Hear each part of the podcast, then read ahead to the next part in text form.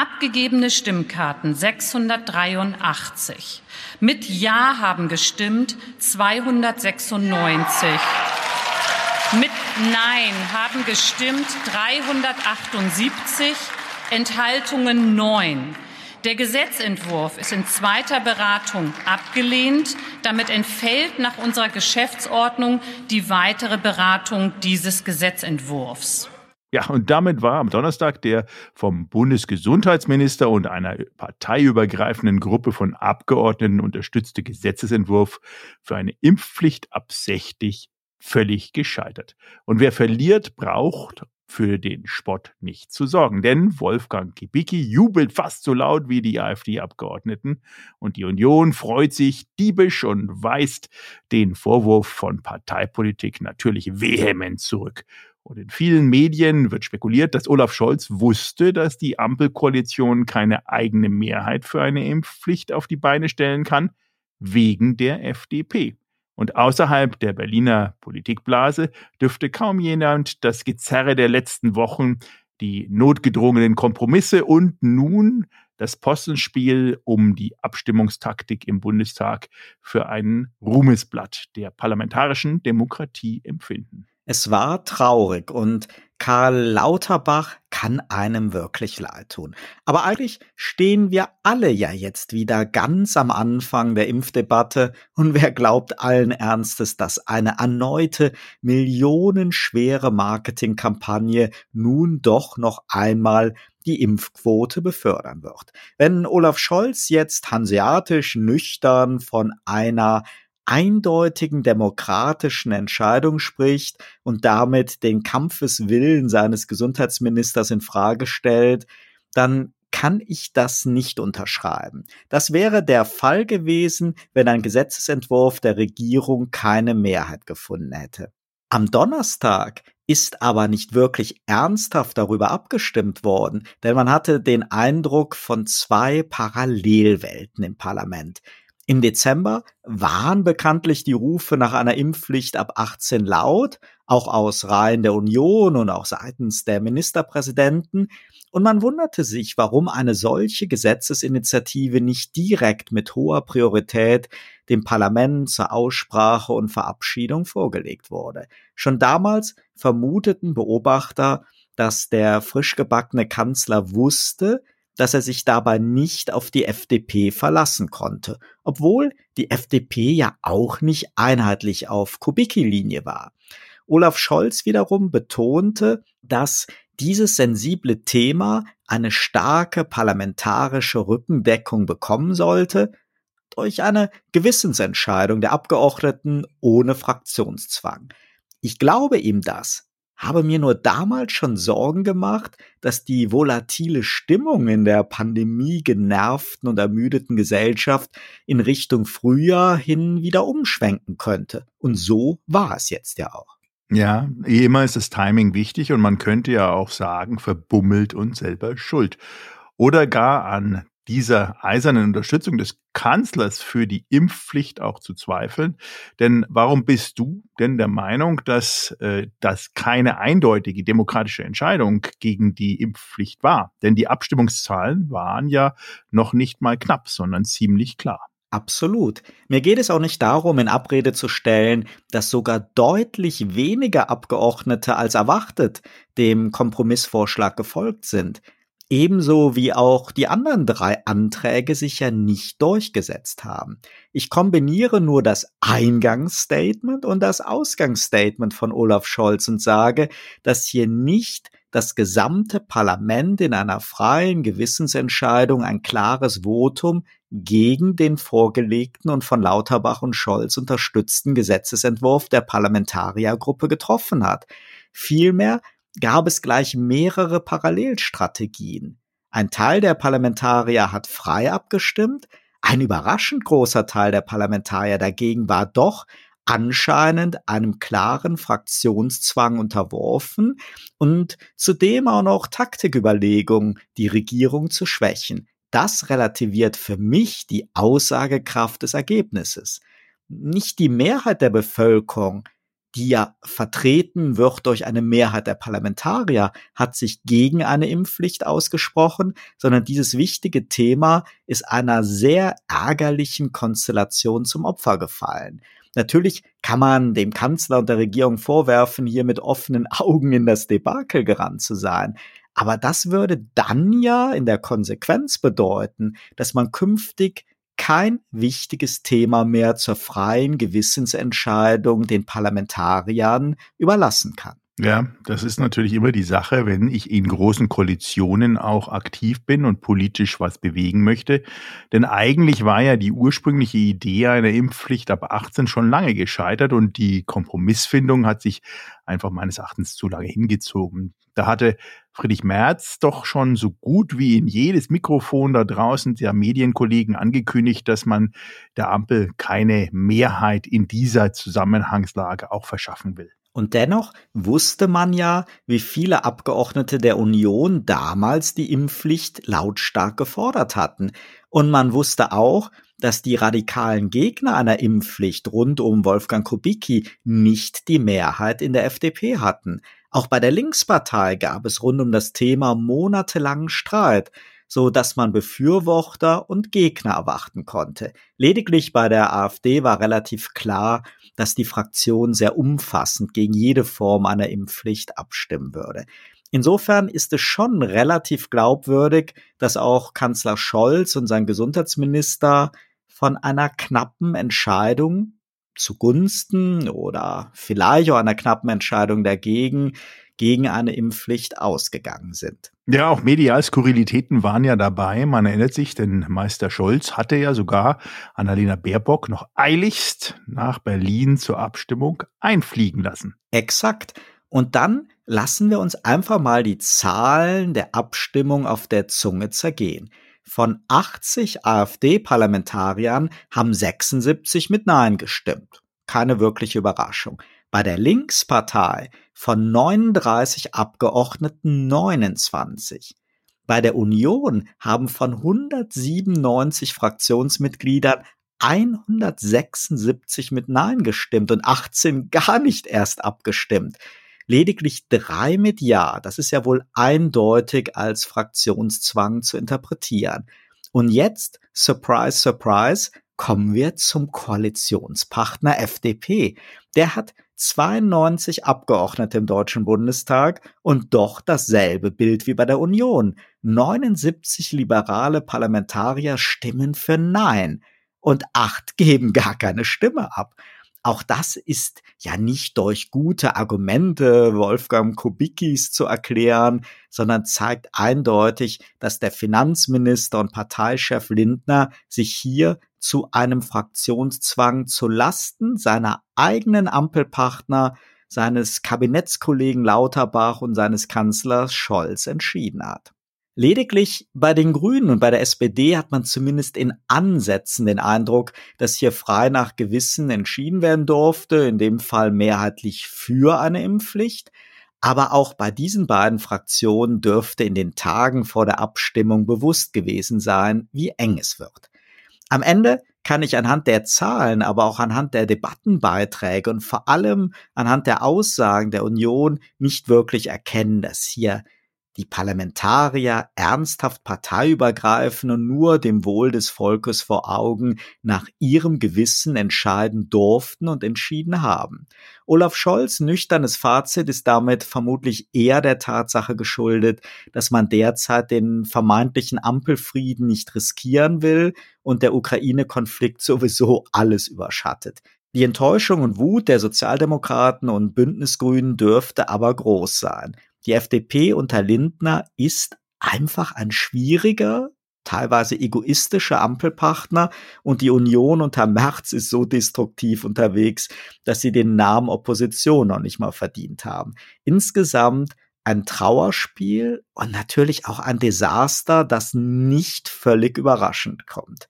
Und für Lauterbach ist es leider ein wirklich herber Rückschlag. Ja, und medial natürlich auch, ähm, ganz ehrlich gesagt, anders ausgeschlachtet worden. Insofern, glaube ich, ist unsere und deine Analyse da auch immer sehr, sehr wichtig. Und das jetzt in der Analyse aus deinem Mund zu hören, umso interessanter für mich, für die Hörerinnen und Hörer. Denn wenn du jetzt an Seate wärst, könnte man ja fast schon äh, das als Kritik an der Strategie des Kanzlers auffassen. Aber vielen Dank, wie gesagt, nochmal für die Analyse und die spannenden Einzelzahlen dazu. Denn diese Details gehen ja sehr, sehr schnell unter, wenn überall höhnisch von einer Mega-Klatsche gesprochen wird und sich die Impfgegner auch noch bestätigt fühlen in dieser Abstimmungsthematik. Und jetzt ist der Katzenjammer unter den Medizinern und Virologen natürlich entsprechend groß. Und viele Experten, die jetzt wieder laut vor dem nächsten Herbst warnen, der ja kommen wird, haben in den letzten Wochen aber auch wenig konstruktiv zur Debatte um eine Impfpflicht beigetragen. Da gab es nichts, was entsprechend Schützendeckung auch gegeben hätte. Und das Wort Trauerspiel, wie du es erwähnt hast, trifft es sehr, sehr gut. Denn egal, wem man die Schuld zuweisen will, es ist wieder eine eine verlorene Chance. Und das wichtige Thema, zu dem man ja durchaus konträre Meinungen haben könnte, hätte einfach eine durchaus würdigere Behandlung im Bundestag verdient gehabt. Wohl wahr, da hilft nur eins. Na, da bin ich aber gespannt. Ein leckeres Käsefondue und einen guten Schweizer Fondongwein. Dein Galgenhumor ist ja wirklich unbezahlbar. Mitnichten. Wir haben am Samstag wirklich Käsefondue genossen und wie passend, heute ist der internationale Tag des Käsefondues. Oh, das passt ja wunderbar. Dann lass uns ganz, ganz schnell das politische Trauerspiel vergessen und in unserer heutigen Episode eines der wichtigsten kulinarischen Kulturgüter der Schweiz würdigen. Sehr gerne. Bleiben Sie dran, jetzt geht's los. Sie hören Turtle Zone Tiny Talks, den Debattenpodcast zum Zeitgeist mit Michael Gebert und Oliver Schwarz. Sie hören Turtle Zone Tiny Talks und wir freuen uns, dass Sie auch an diesem Montag wieder mit dabei sind und trotz unserer therapieartigen Aufbereitung des jüngsten Dramas im Deutschen Bundestag durchgehalten haben. Dafür wird es jetzt aber sehr lecker. Ganz genau, denn in der heutigen Episode 79 widmen wir uns dem Käsefondue anscheinend eine Lieblingsspeise meines Co-Hosts Oliver Schwarz. Mein Name ist Michael Gebert und von mir ein herzliches Willkommen an unsere Hörerinnen und Hörer. Es ist internationaler Tag des Käsefondues und mit dieser Köstlichkeit aus dem Alpenland werden wir hoffentlich auch Unions- und FDP-Anhänger wieder versöhnen, die sich eventuell durch unsere Prä-Intro-Debatte fehlverstanden gefühlt haben. Ein leckeres gemeinsames Fondue heilt manche Wunden. ich hoffe wenigstens. Und in dem Zusammenhang natürlich auch immer ein bisschen Kirschwasser dazu. Aber mal im Herz, während Käsefondue ja bei den Eidgenossen heilig ist, wird es hierzulande doch eher im Winter oder speziell zu Silvester zelebriert und genossen. Hattest du denn keine Mühe, dein Käsefondue im Handel zu bekommen? Denn die Supermärkte sind ja wieder Gegenstand von Hamsterkäufen. Überraschen würde es nicht, wenn auch einer der Schweizer Hersteller nun kriegsbedingte Lieferprobleme hätte oder die tapfere Prepper-Fraktion sich den Keller voller Fondue-Packungen stapelt. Aber in der Tat hatte ich am Freitag doch etwas Mühe, unsere Lieblingssorte zu bekommen, obwohl man ja ansonsten ganzjährig im Supermarkt darüber stolpert, wie auch über bunte Eier. Und dann braucht es ja auch noch gutes Baguettebrot und wir trinken sehr gerne Schweizer Fondongwein dazu, auch nicht so einfach im gewöhnlichen Weinregal zu finden. Aber wo ein Wille ist, ist auch ein Weg. Und natürlich sind fertige Fondue-Packungen nur der zweitbeste Weg. Der echte Fondue Gourmet kauft ein Käserad. Aber interessanterweise hat die Markteinführung der Käsefondue-Fertigpackungen in den 50er Jahren überhaupt erst zum überregionalen und heute weltweiten Siegeszug beigetragen. Ja, angeblich soll es ja schon bei den alten Griechen und in Rom ein Käsefondue in dieser Art gegeben haben. Denn Der ein oder andere mag er sich dran erinnern. Asterix-Leser wissen das natürlich besser. Aber es lohnt sich wirklich mal in die Fondue-Geschichte einzutauchen, im wahrsten Sinne des Wortes, und dann natürlich auch in die Rezeptwelt. Und es gibt da jede Menge lustige Anekdoten rund um das Käsefondue. Gerüchteweise sollen Schweizer Spülmaschinen sogar ein eigenes Pflegeprogramm für den feuerfesten Fondue-Topf aus Ton haben. du lachst, in der Schweiz gibt es ja sogar Fondue-Automaten für den Genuss on the go. Ich fange mal an mit den Anfängen dieses kultigen Happenings. Denn wie wir ja ansichtlich der historischen Einschätzungen ja schon mal ein bisschen rausgearbeitet haben, ist da ursprünglich die Schweiz in den Mittelpunkt gerückt. Allerdings muss man sagen, denn erste Hinweise auf ein solches Essen mit Käse findet sich sogar bei Homer im elften Gesang des Ilias, in welchem von einem Gericht aus geriebenen Ziegenkäse und Wein von Pramos und Weißmehl die Rede ist. Dabei ist es wahrscheinlich eine Anekdote, die auch der Asterix-Autor aufgegriffen hat, denn die erste wirkliche und nachweisliche Erwähnung findet dann statt mit einem Rezept aus dem Jahre 1699 in Zürich, wo eine Anna Margareta Gessner das erste Mal empfahl, Weißwein und Käse aufzukochen und dann mit Brot zu essen. Und dieser Beleg wird als erstes deutschsprachiges Rezept für Käsefondue gehandelt, also ohne Eier, auch wenn hier von Fondue noch nicht die Rede ist, denn im Original heißt dieses Rezept durchweg anders. Es wird schlichtweg als Käseleiberei verstanden. Dieses Käsefondue in einer Psychologie des Geschmacks von 1826 war dann ganz fest Bestandteil der Schweiz. Dort wurde auch gesagt, das Fondue stammt aus der Schweiz und es besteht lediglich aus Rühreiern mit Käse, in dem dann je nach Brauchtum und Erfahrung andere Zutaten hineingemischt werden können.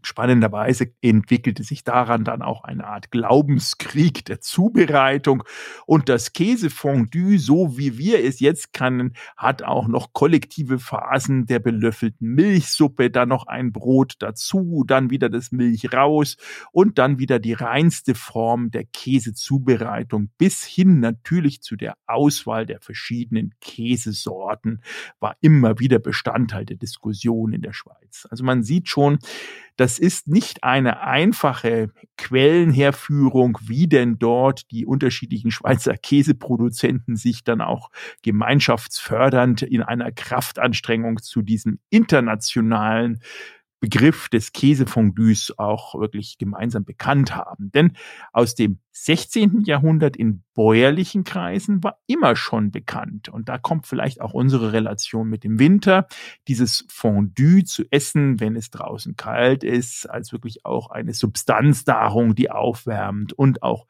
lange, lange vorhält und typisch auch in der Greizerer und der walisischen Gegend als Spezialität gehandelt wurde. Beim Käsefondue gilt ja, wie auch beim Raclette, Freestyle ist erlaubt, aber das puristische Erlebnis hat einfach die Überhand. Nur wenige Fans schmeißen Zutaten wie Tomaten mit in den Käsetopf, sondern wenn, dann gibt es die Extras auf einem extra Salatteller oder als Beilage. Es gibt auch beim Brot kein richtig oder falsch, aber man merkt natürlich schnell die Nachteile, wenn das Baguette mehr aus heißer Luft besteht und schon sehr trocken und krümelig ist.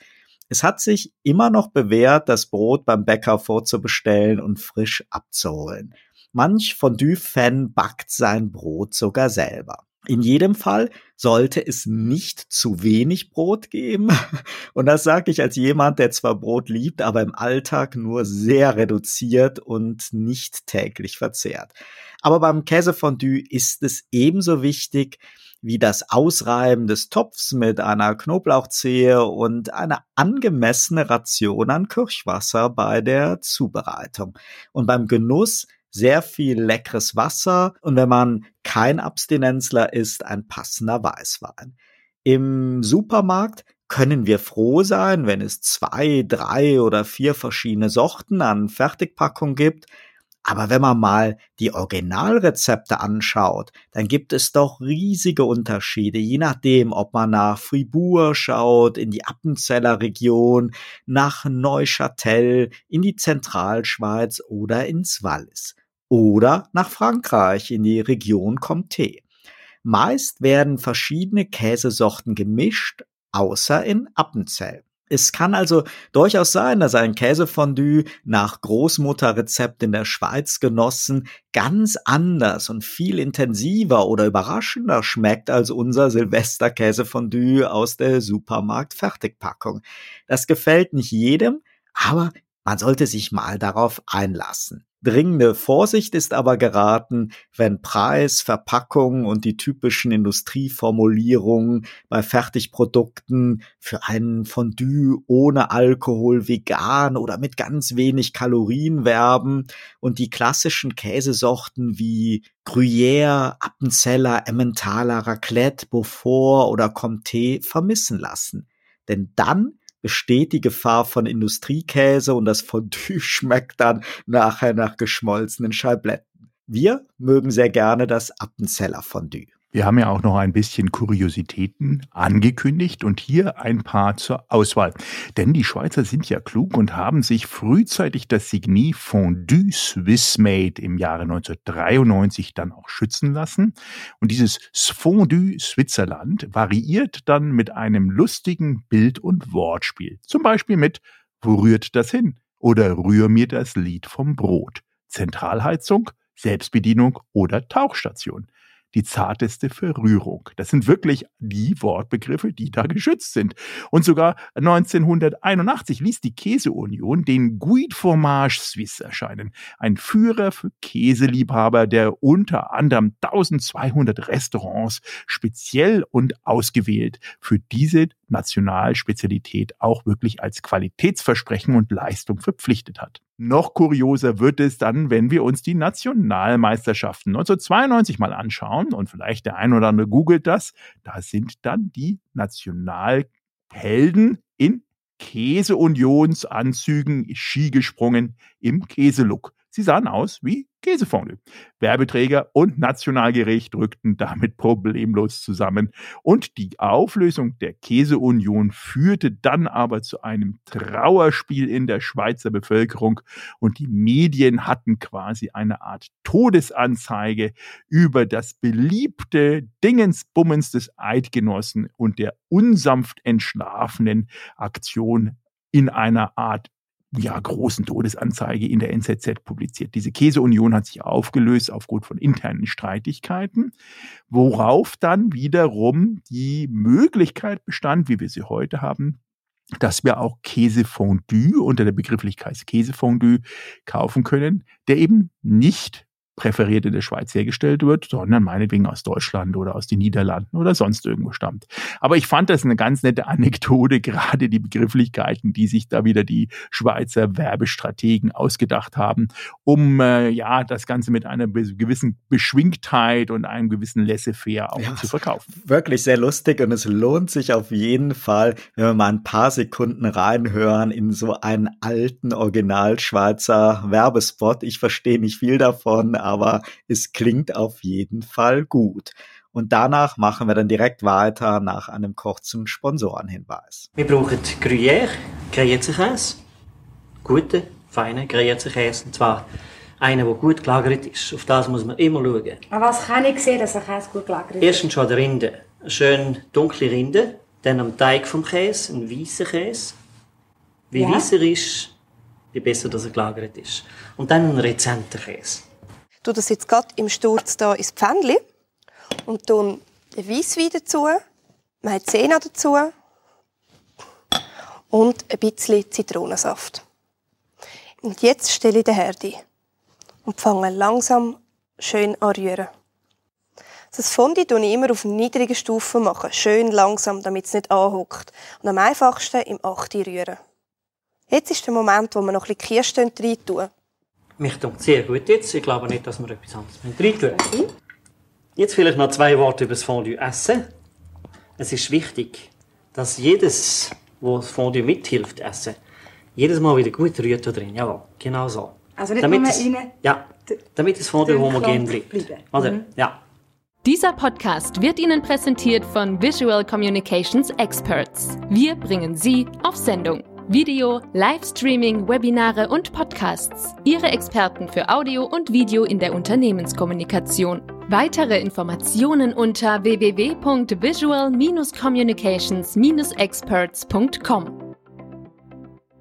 Wir sind wieder zurück bei Turtles on Tiny Talks und heute dreht sich alles um das Käsefondue.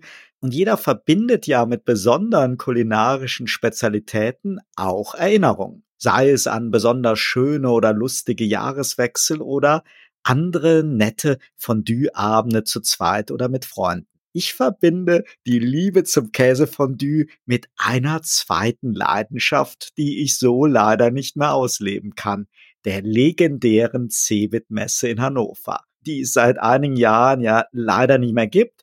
Ich war von der ersten Cebit an mit dabei und in den Anfangsjahren gab es noch zwei Schweizer Restaurants in Hannover. Später in den Hochphasen der Messe zumindest noch eines. Ob das überhaupt bis heute überlebt hat, weiß ich nicht. Ich glaube aber, dass es auch das schon seit Jahren nicht mehr gibt. In jedem Fall habe ich sehr schöne Erinnerungen an ausgelassene Messe, Bergfeste und Messeabende oder müde, aber stolze Abschlussdinner nach vielen Tagen Messe. Beim Schweizer Restaurant mit leckerem Fondue. Und natürlich habe ich auch viele Erinnerungen an private Fondue-Essen, bei denen ich oft der Gastgeber war. Eigentlich immer sehr gesellig, lustig oder romantisch. Auch in der Schweiz beim Skifahren Toll finde ich nämlich so diese Idee, abends ein Candlelight-Fondue in der Berggondel genießen zu können oder in Zermatt in einem Iglo-Dorf auf dem Berg. Das sind wirklich einmalige Erlebnisse.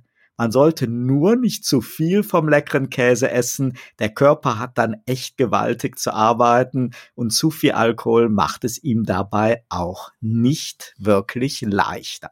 Aber da bin ich sowieso eigen. Für mich ist ein Essen nicht dadurch gut, dass ich pappsatt bin und unter den Tisch rolle, sondern dass ich mich noch lange an den Genuss erinnere. Und in einer urigen Hütte in der Schweiz ist das in jedem Fall gegeben. Es ist etwas, was man nicht jeden Tag hat. Und wenn dann noch die einheimischen Musik machen, dann wird es wirklich einzigartig. Kurzum, ich bekomme schon wieder Lust und finde, dass der heutige internationale Ehrentag für das Käsefondue mehr als verdient ist. Vielleicht hätte Karl Lauterbach das Plenum am Vorabend einfach mal zum geselligen Fondue in Berlin einladen sollen, dann hätte es ganz eventuell auch mit der Abstimmung geklappt. In jedem Fall aber wäre es lustig gewesen, wenn er Wolfgang Kubicki und Friedrich Merz mit am Tisch gehabt hätte und wer dann das Brot in den Topf hätte fallen lassen, muss nicht wie bei Asterix in den See, sondern mit dem Gesundheitsminister einen Gesetzesentwurf ausarbeiten, der mehrheitsfähig ist. Eine wunderbare Zusammenfassung. Es lässt sich also feststellen, dass wirklich diese Spurensuche zur Schweizer Käsefondue Richtung diverse Entwicklungen und Strukturmerkmale hatte, dass es also verbunden ist, immer auch natürlich mit dem Schweizer Kulturgut, dass es keine durchschnittliche Alltagskost darstellt, sondern wirklich ein stark Symbol und wertbesetztes Nationalgericht mit einem großen Nutzungspotenzial hat zugleich eine einmalige Konstruktion, denn ein einmal ein wandelbares Stück Schweiz und aber auch ein Geschenk an die kulinarische Welt da draußen. Denn die Geschichte dieses Geschenks, so ist ja die Denkrichtung, ist mehr konstruiert als authentisch und bleibt mit den mystisch und fiktiven durchsetzten Elementen, die wir ein bisschen rausgearbeitet haben, eine klassische Erfindung der Moderne. Denn alles schmilzt, nach dem Motto Pantarei wäre dann, dass alles schmilzt sozusagen, umschreibt es wunderbar. Denn der Befund hier sollte sein, ebenso Hunger als aber auch die schlechte Laune zu bekämpfen und die Herzen der Esser zu erobern und da auch symbolisch immer auch, wie du schön sagst, dazu für tolle Augenblicke, ob die nun romantisch oder in Erinnerung bleiben, zumindest wirklich in dem Moment verankert, positiv besetzt, das zu hinterlassen. Und das Fondue, glaube ich, ist da eine wunderbare alpine Abrundung, um das auch nochmal zu untermauern, egal woher die Herkunft, das Alter oder wie auch immer die Intentionen sind. Ich glaube, Käsefondue kann man durchweg jeden Tag essen und speziell heute an diesem Montag. Absolut. Und jetzt am Wochenende kam uns das Aprilwetter ja noch entgegen. Am Samstag war völlig überraschend Karlsruhe tief verschneit und ja, dann kann man auch schon mal zum Käsefondue greifen. Also rennen Sie los, besorgen Sie sich eins, bestellen Sie ein schönes Baguette bei Ihrem Bäcker vor, genießen Sie es und verbringen Sie hoffentlich eine erfolgreiche und schöne Woche. Dann die Osterfeiertage stehen ja kurz bevor und dann soll das Wetter ja auch hoffentlich endlich wieder besser werden. Und dann hören wir uns auch hoffentlich am Ostermontag wieder, wenn es wieder heißt, herzlich willkommen zu Turtle Zone Tiny Talks. Turtle Zone Tiny Talks der Debattenpodcast mit Michael Gebert und Oliver Schwarz. Immer zum Wochenstart auf allen Podcast-Plattformen und auf turtlezone.de.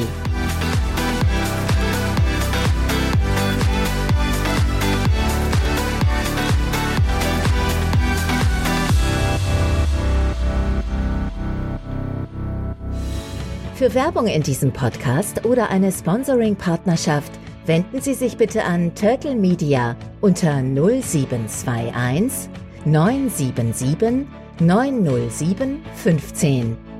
Zunächst, also ich habe Herrn Kubicki in meiner Rede direkt angesprochen und ich schätze Herrn Kubicki sehr, aber seine Expertise in puncto also Impfwirkungen, Impfschutz äh, sind noch immer nicht da, wo sie sein müssten nach dieser langen Zeit.